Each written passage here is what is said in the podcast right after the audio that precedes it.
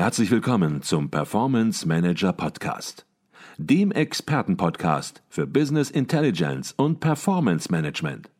Inspirationen, Know-how und Impulse für Controller und CFOs, die noch erfolgreicher sein wollen.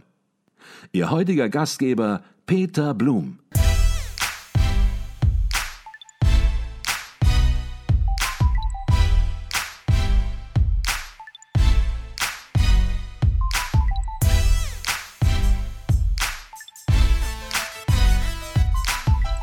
Haben wir gerade schon über die Meldestelle gesprochen. Man kann es auch fachmännisch ausdrucken, den Hinweisgeber-Empfänger.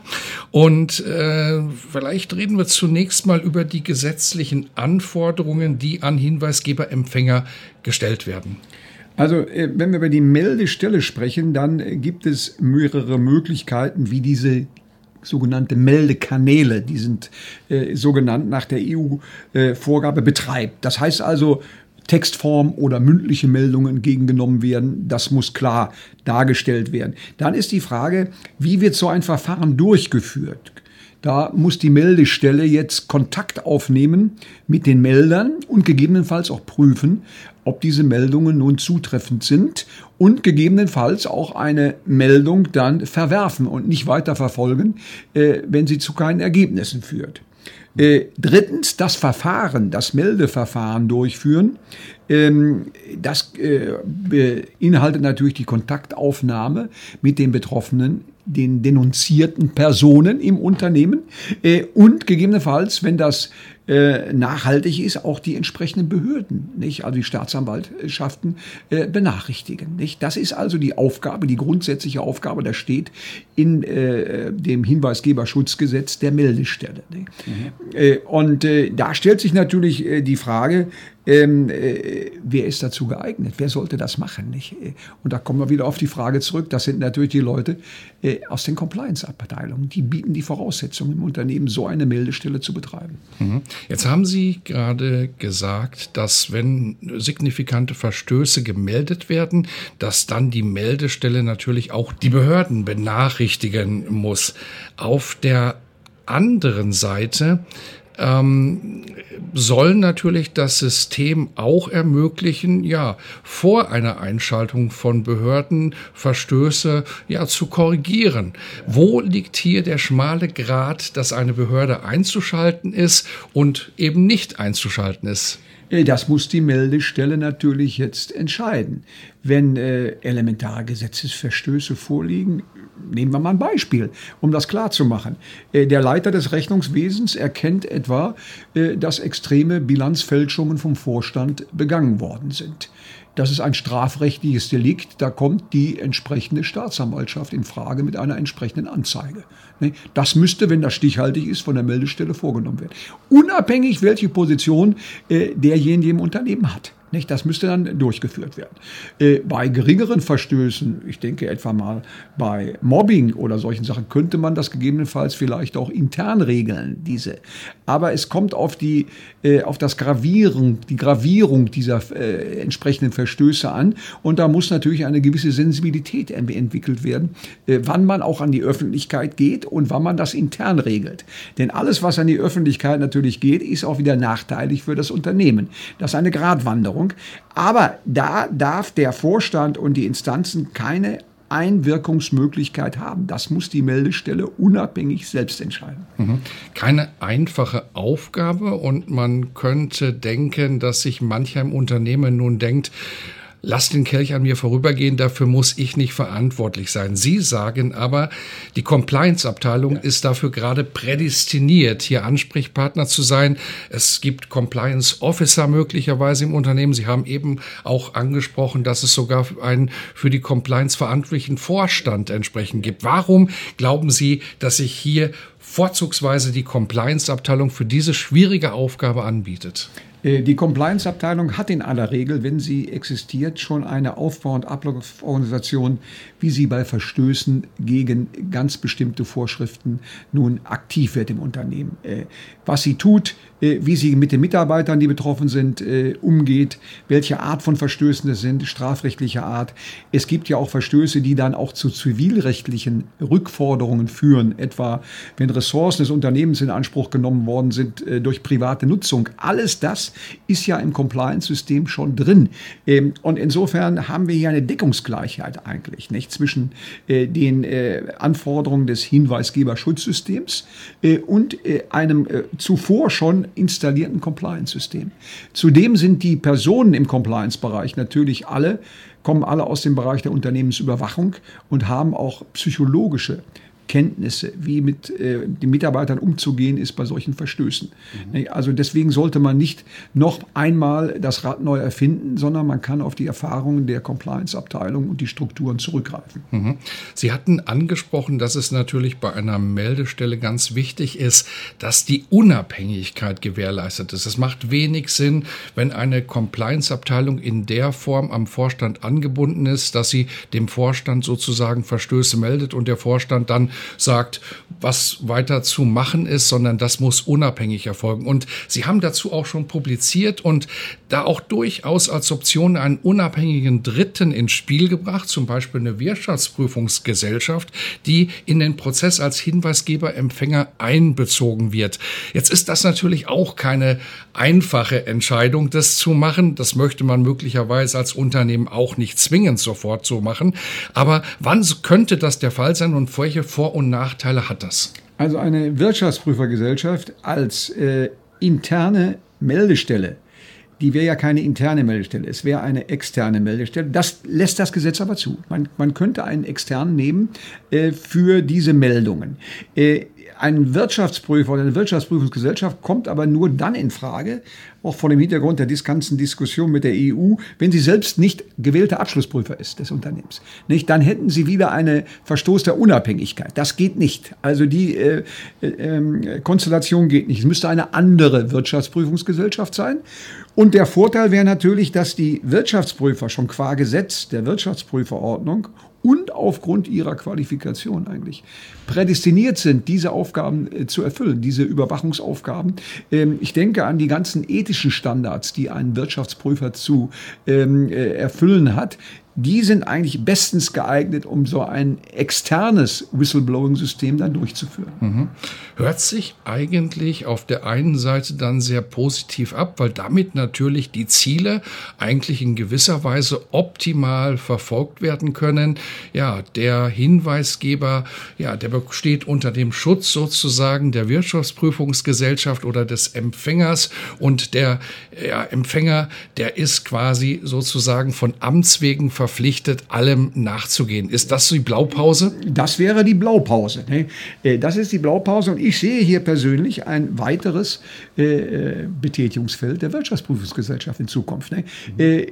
Da können wir auch vielleicht mal als Exkurs drüber reden. Die Wirtschaftsprüfungsgesellschaften klagen im Augenblick, dass Prüfung und Beratung getrennt wird.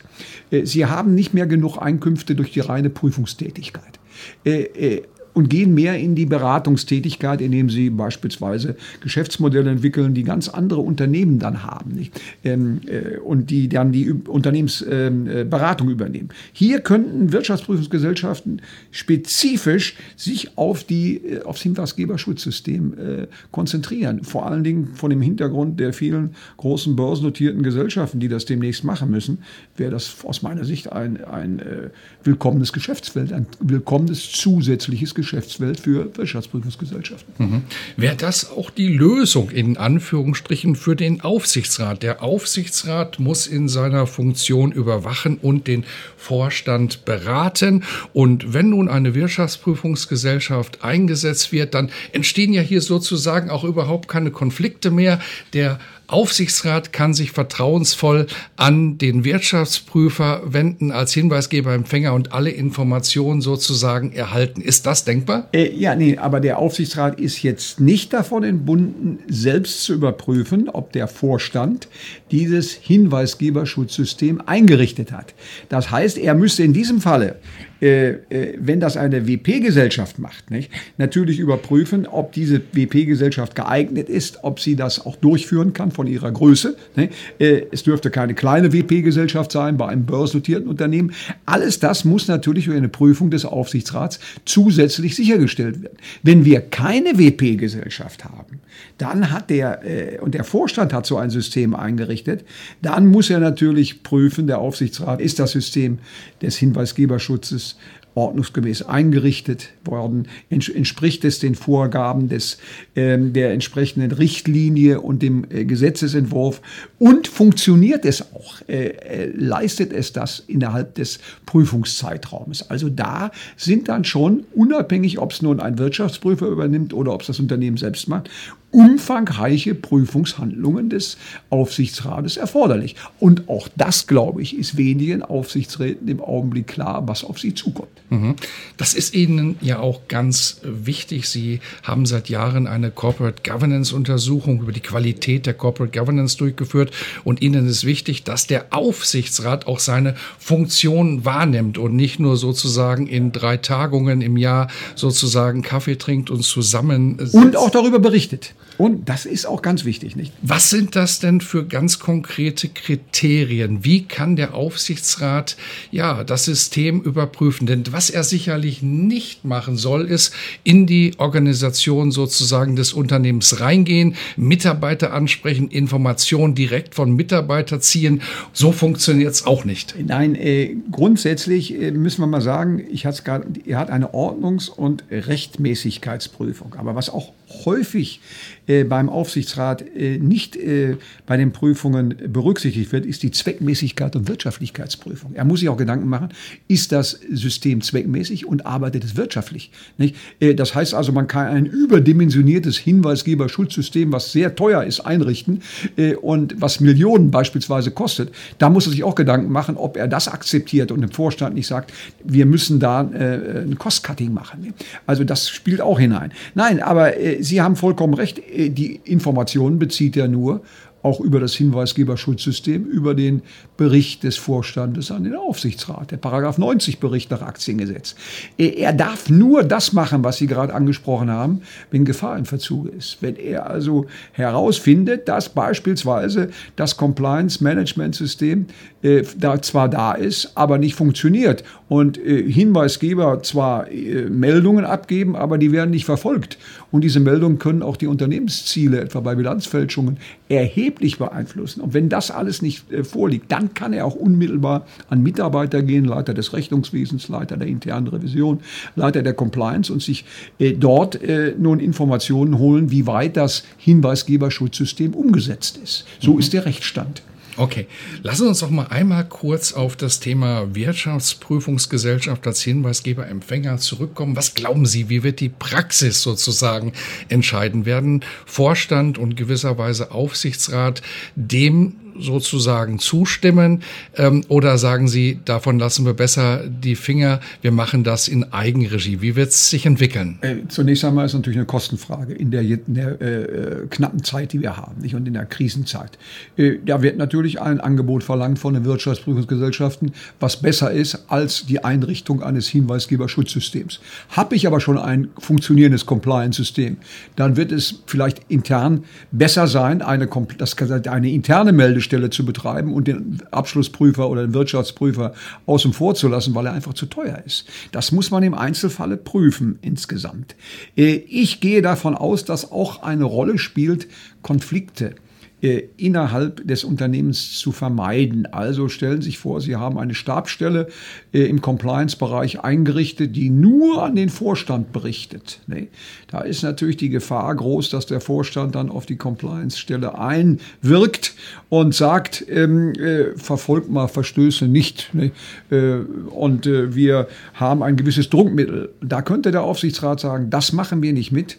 Wir wollen eine unabhängige Wirtschaftsprüfungsgesellschaft, äh, um diese Konflikte zu vermeiden. Also es wird auch eine gemeinsame Entscheidung zwischen Vorstand und Aufsichtsrat unter Kostenaspekten. Nicht? Und da, da, äh, Herr Blum, sehe ich auch einen großen Beratungsbedarf von Unternehmen, wie das äh, im äh, besten Falle umgesetzt wird. Nicht? Also da sollte man auch Entscheidungshilfen geben, dem Vorstand und dem Aufsichtsrat. Mhm. Stichwort Kostenaspekte. Viele neue Berichtsanforderungen sind insbesondere auch in der jüngsten Vergangenheit auf Unternehmen zugekommen. Jetzt kommt eine neue Anforderung und man hat da immer das Gefühl, es kommen immer mehr Anforderungen, die eigentlich mit dem originären Geschäft eines Unternehmens, mit dem Geschäftszweck, ja, nichts mehr zu tun haben. Zwar wichtig sind, aber nichts direkt zu tun haben und zum Gewinn in gewisser Weise nur indirekt etwas beitragen. Wenn ein Nutzen da ist, dann ist es häufig so, dass Unternehmen von sich aus sagen, und das geschieht ja auch in vielen Bereichen, na klar machen wir das, weil wir sehen entsprechend diesen Nutzen und es bringt uns etwas. Muss man umgekehrt nicht argumentieren, wozu braucht es immer wieder diese neuen gesetzlichen Regelungen? Wird dieser Nutzen nicht im Unternehmen selbst erkannt? Ähm, man muss es vielleicht an dem neuen Begriff des Purpose äh, äh nun den Unternehmenszweck, der ja sehr in die Nachhaltigkeit geht und ähm, äh, das Unternehmen nach außen hin auch in seinen Nachhaltigkeitsaspekten darstellen will. Und hier haben Sie natürlich durch dieses Hinweisgeberschutzsystem eine hervorragende Möglichkeit, nach außen zu dokumentieren, dass Sie keinen Mundtot machen im Unternehmen. Wenn irgendwelche Probleme auftreten im Unternehmen, Denken Sie an die vielen Diskussionen bei Dienstleistern etwa im Arbeitsbereich, nicht? Verschut, äh, Verstoß gegen Arbeitsschutzbedingungen. Dass das alles transparent werden kann. Und das trägt natürlich dazu bei, dass der Purpose die Unternehmensziele besser erreicht werden, der Unternehmenswert steigt und Sie natürlich ähm, äh, hier hinweisen auch auf eine Unternehmensentwicklung, die gegebenenfalls nachteilig sein könnte, äh, aber gegen die sie was machen, gegen diese Entwicklung. Sie haben ein Hinweisgeberschutzsystem eingerichtet. Also das ist eine ganz wichtige das Instrument der Selbstdarstellung der Unternehmen auch nach mhm.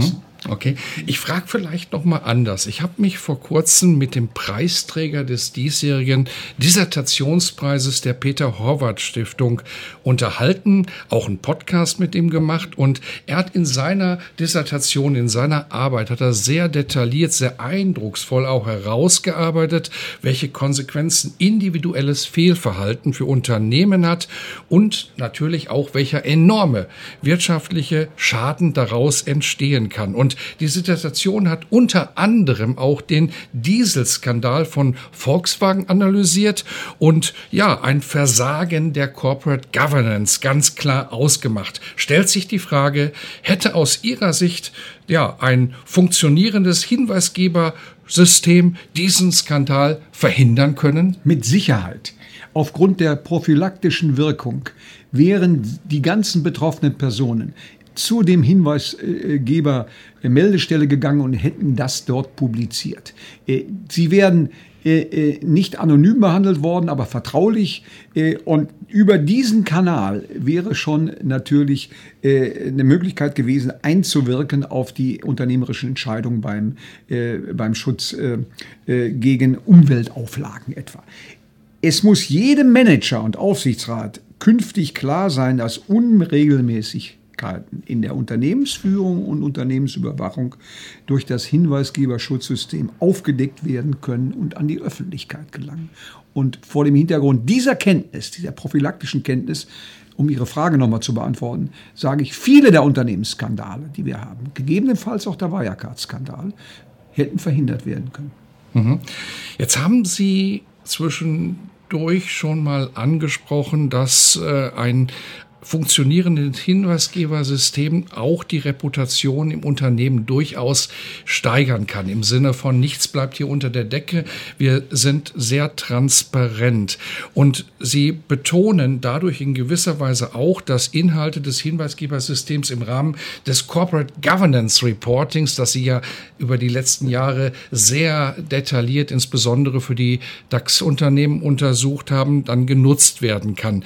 Stellt sich die Frage, wie könnte derartiges Reporting aussehen? Welche Parameter können da zugrunde gelegt werden, damit das Ziel der Reputationssteigerung als ein Ziel erreicht werden kann? Äh, also zunächst einmal eine Erklärung zur Unternehmensführung. Für das Einzelunternehmen oder Konzern müssen Informationen über die Installation eines Hinweisgeberschutzgesetzes aufgenommen werden. Da äh, bin ich mir ganz sicher, dass das auftreten wird. Und auch über die Qualität und wie das System arbeitet und auch welche Verstöße aufgedeckt worden sind, wenn sie elementar sind, muss berichtet werden. Äh, hier haben Sie schon auch eine Möglichkeit der Reputationssteigerung des Unternehmens und der Selbstdarstellung. Zu sagen, wir haben ein System eingerichtet, etwa durch eine Wirtschaftsprüfungsgesellschaft, die das übernimmt, äh, und durch diese Außendarstellung äh, kann man einiges dann natürlich am Image des Unternehmens äh, nun polieren, der Unternehmen. Das ist, das ist für mich eine ganz klare Regelung. Auf der anderen Seite bin ich mir auch sicher, dass diese Regelungen, wenn sie umgesetzt werden zum Hinweisgeberschutz, auch in den deutschen Corporate Governance Codex aufgenommen werden. In der nächsten Reform wird das sicher eine Rolle spielen bei der Kommission, dass man sich auch Gedanken macht, dieses einzufordern comply or explain. Eh, äh, da könnte man sagen, berichte ich darüber oder berichte ich nicht darüber. Wenn ich nicht darüber berichte, über das Hinweisgeber, dann muss ich es erklären, weshalb ich es habe. Also das wird eine Rolle spielen, auch in der, in der Erklärung äh, zur Unternehmensführung, die ja auch aufgenommen, äh, in die ja auch äh, äh die, die, äh, der deutsche Corporate Governance Kodex aufgenommen werden muss, äh, wird eine Rolle spielen und ähm, trägt dazu bei, dass das gesamte Informations- und Überwachungssystem natürlich runder wird der Unternehmen. Mhm. Wenn ich die Frage stellen würde, gibt es einen Zusammenhang zwischen Corporate Governance und Controlling, dann würden Sie antworten, ja, aber natürlich ja. gibt es den. Von daher hier vielleicht etwas konkreter gefragt, welche Rolle spielt bei dem Thema, das wir jetzt besprechen, ja. das Controlling? Äh, also zunächst einmal könnte man, ähm, äh, das liegt im Aufgabenbereich des, äh, des Vorstandes, dieses Hinweisgeberschutzgesetz auch in den ähm, Aufgabenbereich des Controlling geben bietet sich aber nicht an, nicht aus den Gründen, die wir schon diskutiert haben. Wenn das Controlling überhaupt involviert ist, denke ich daran, dass es dann die Aufgabe hätte, die IT-gestützte Kommunikation innerhalb des Unternehmens zwischen Hinweisgeber und Hinweisgeberempfänger zu organisieren und zu pflegen. Äh, oder auch die Versorgung, die IT-gestützte Versorgung des äh, Aufsichtsrats durch den Vorstand. Das könnte durch das Controlling äh, erfolgen, indem die Paragraph 90 Aktiengesetz äh, Informationen ähm, äh, dort eingespeist werden. Also im Ergebnis, äh, das Controlling könnte im Bereich der Digitalisierung des Hinweisgeberschutzgesetzes eine wichtige Funktion übernehmen. Mhm, okay. Jetzt haben wir natürlich über Aktiengesellschaften sehr intensiv gesprochen, über den Vorstand, über den Aufsichtsrat. Wir haben aber auch angesprochen, dass das Gesetz äh, eben auch kleinere Unternehmen durchaus betrifft. Ähm, jetzt gibt's aber eben auch viele Unternehmen, die sagen, Mensch, wir sind vielleicht nicht betroffen ähm, oder die auch sagen, Mensch, wir wollen das hier nicht in der kompletten Breite umsetzen, mit minimalem Aufwand sozusagen ähm, vorgehen. Auf der anderen Seite aber durchaus den Nutzen erkennen. Von daher die Frage, welche Learnings können sozusagen generell Unternehmen, egal welcher Größenordnung, aus unserer Diskussion ziehen? Also keine Aktiengesellschaften können die auch Unternehmen sein, die Kapitalgesellschaften gleichgestellt sind. Große Personenhandelsgesellschaften etwa. Die trifft das natürlich genauso wie kapitalmarktorientierte Unternehmen. Sie meinen aber kleine und mittlere Unternehmen. Genau. Jetzt, äh, natürlich äh, spielt das auch eine Rolle. Bei diesen Unternehmen sehe ich aber einen negativen Aspekt. Der geht vielleicht etwas unter bei größeren Unternehmen, denn man muss natürlich immer äh, im Auge haben, dass Hinweisgebermeldungen auch mit Anschwärzen und, ich habe es mir notiert, Verpetzen von Mitarbeitern in Zusammenhang steht. Und wenn so ein, unter, äh, ein System bei einem funktionierenden mittelständischen Unternehmen plötzlich eingeführt werden, dann kann das natürlich zu Misstrauen und Störungen im Betriebsfrieden führen. Da muss man natürlich auch äh, die Arbeit von Psychologen und Soziologen in Anspruch nehmen, wie man das nun äh, einführt im Unternehmen, ohne dass hinterher das Porzellan zerschlagen ist und keiner mehr mit dem anderen spricht und misstrauen. Ich gebe dem überhaupt keine Informationen mehr. Die verwendet der ja nur gegen mich ungefähr. Das darf keinesfalls kommen. Da muss also eine zielgerichtete äh, Umsetzung erfolgen. Auf der anderen Seite, unabhängig von kleinen oder großen Unternehmen, haben sie Risiken und Chancen. Also die Risiken, äh, die bestehen natürlich, äh, Haftungsrisiken der Geschäftsführung etwa, wenn sie das nicht umsetzen. Ne? Stellen Sie sich vor, ein Vorstand setzt es nicht um und hinterher haben Sie große äh, Bilanzfälschungen. Der wird zivilrechtlich und strafrechtlich in Regress genommen, der Mann. Nicht? Und auch der Aufsichtsrat, wenn er das nicht tut. Also deswegen muss jedem Vorstand, Aufsichtsrat, jeder Geschäftsführer von kleineren Unternehmen, die davon betroffen sind, klar sein, wenn er diese Verpflichtungen nicht erfüllt, kann das elementare äh, Auswirkungen auf ihn haben. Das ist, glaube ich, klar. Auf der anderen Seite das Positive, man kann eine Compliance-Kultur entwickeln im Unternehmen. Äh, man kann es umkehren, nicht verpetzen und anschwärzen, äh, das mit, diesem, mit, dieser, mit diesen Begriffen versehen, sondern man kann sagen, wir kommen weiter, wir leben gesetzliche Vorschriften, ethische Normen, Denken Sie an MeToo. Das wird bei uns auch gelebt. Alles im Unternehmen, das ist mit drin. Nicht? Und deswegen könnt ihr euch sicher sein, wir haben eine Compliance-Kultur dadurch. So muss es verkauft werden im Unternehmen. Ne? Mhm. Äh, und das ist ganz wichtig, dass das der Geschäftsführung äh, natürlich gelingt. Mhm. Jetzt sprachen wir eingangs darüber, dass die Umsetzung des Hinweisgebersystems in Unternehmen noch sehr zögerlich erfolgt. Äh, aus verschiedenen Gründen. Natürlich der eine Grund ist die Unsicherheit, wie man man es umzusetzen hat. Auf der anderen Seite ja, sind Unternehmen derzeit auch sehr beschäftigt mit Themen wie Energiekrise, Rohstoffknappheit, Inflation, Lieferkettenengpässen und, und, und bei zum Teil vollen Auftragsbüchern sogar. Also man hat andere Prioritäten, die auf der Tagesordnung stehen. Manche Unternehmen kämpfen auch schlicht ums überleben. Und manche sind auch schon in die Insolvenz gegangen. Ob es immer mit den aktuellen Themen zu tun hat, mag dahingestellt sein. Aber zum Schluss, und weil wir uns ja schon öfter unterhalten haben, öfter gesprochen haben, ähm, Ihre persönliche Einschätzung zur drohenden Insolvenzwelle, die ja nun schon seit ungefähr zwei Jahren immer wieder sozusagen durchwabert und natürlich auch ein Statement zur erneuten Aufweichung des Insolvenz Insolvenzrechts? Das eine hängt natürlich mittelbar mit dem anderen zusammen. Da haben Sie vollkommen recht. Das Hinweisgeberschutzsystem verursacht beträchtliche Kosten.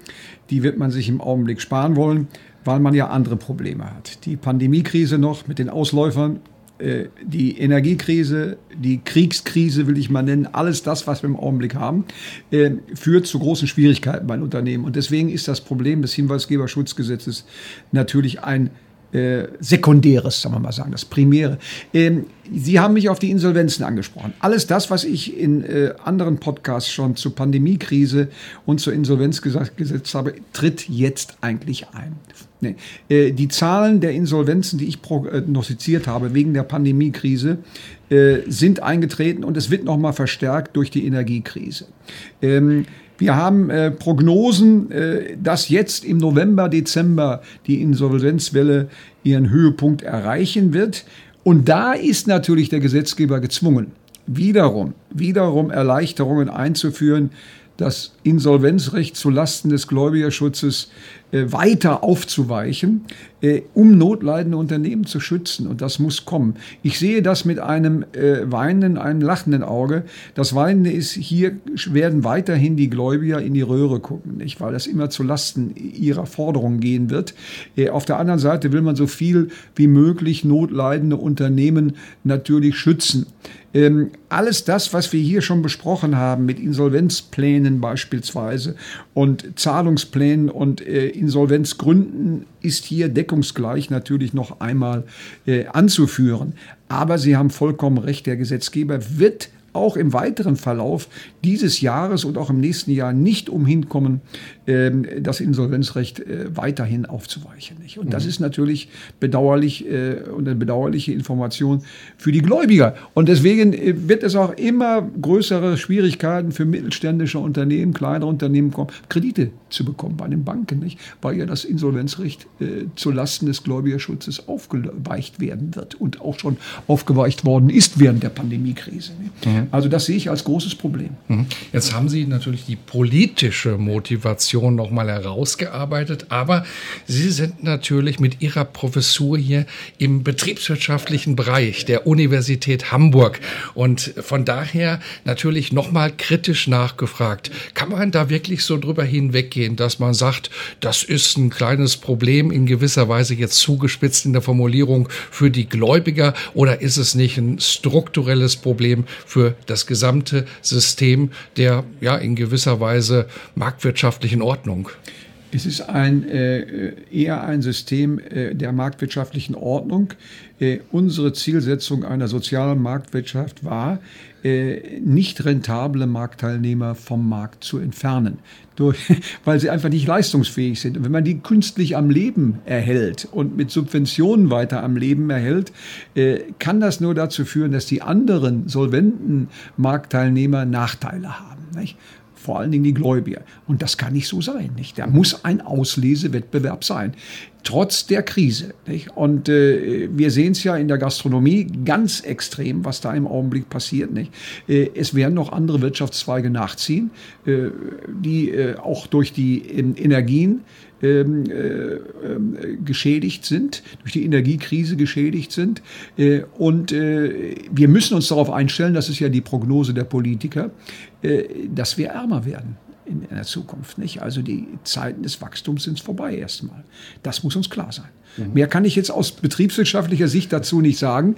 Es gibt äh, gewisse Instrumente, äh, dem gegenzusteuern. Ähm, ich habe auch publiziert darüber, was ist äh, die Möglichkeit, notleidende Unternehmen zu verkaufen beispielsweise, neu aufzustellen, zu sanieren. Alles das äh, wäre natürlich eine Möglichkeit hier.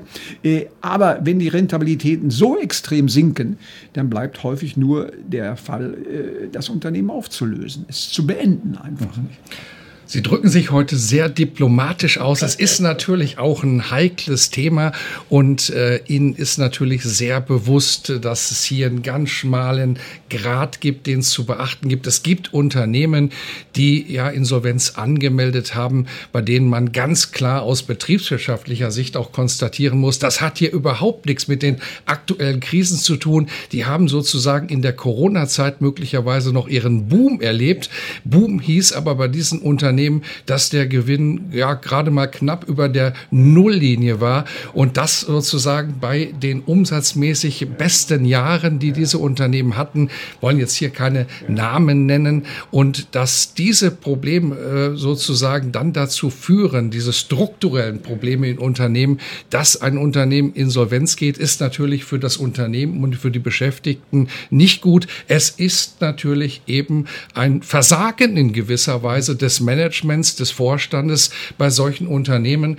Es, es geht immer natürlich zu Lasten der Mitarbeiter und das ist nicht gut. Ob das Insolvenzrecht und die Aufweichung des Insolvenzrechts positiv äh, sich darstellen wird, das werden wir sehen. Es wird möglicherweise eine drohende Insolvenzwelle und das ist natürlich der Zusammenhang, den Sie auch sofort gesehen haben, etwas versuchen abzumildern und das ist dann natürlich eben eine politische äh, Vermeidung sozusagen sozusagen von Insolvenzen. Aber keinesfalls eine Abmilderung, indem man einen Ausgleich schafft durch eine zusätzliche Besteuerung von Unternehmen, die im Augenblick Gewinner der Krise sind. Das wäre aus meiner Sicht total der falsche Weg in einer äh, sozialen Marktwirtschaft. Mhm. Ich glaube, das ist auch ein spannendes Thema und wenn wir vielleicht ein paar Monate weiter sind und beobachtet haben, was passiert, dann kann man das auch noch mal etwas besser reflektieren. Heute haben wir uns über das Hinweisgebersystem unterhalten, was kommen wird für viele Unternehmen und ihre Auffassung, dass es in die Corporate Governance von Unternehmen integriert werden soll. Herzlichen Dank für den Input. Herr Freidank. Vielen Dank, Herr Blum, für das Gespräch.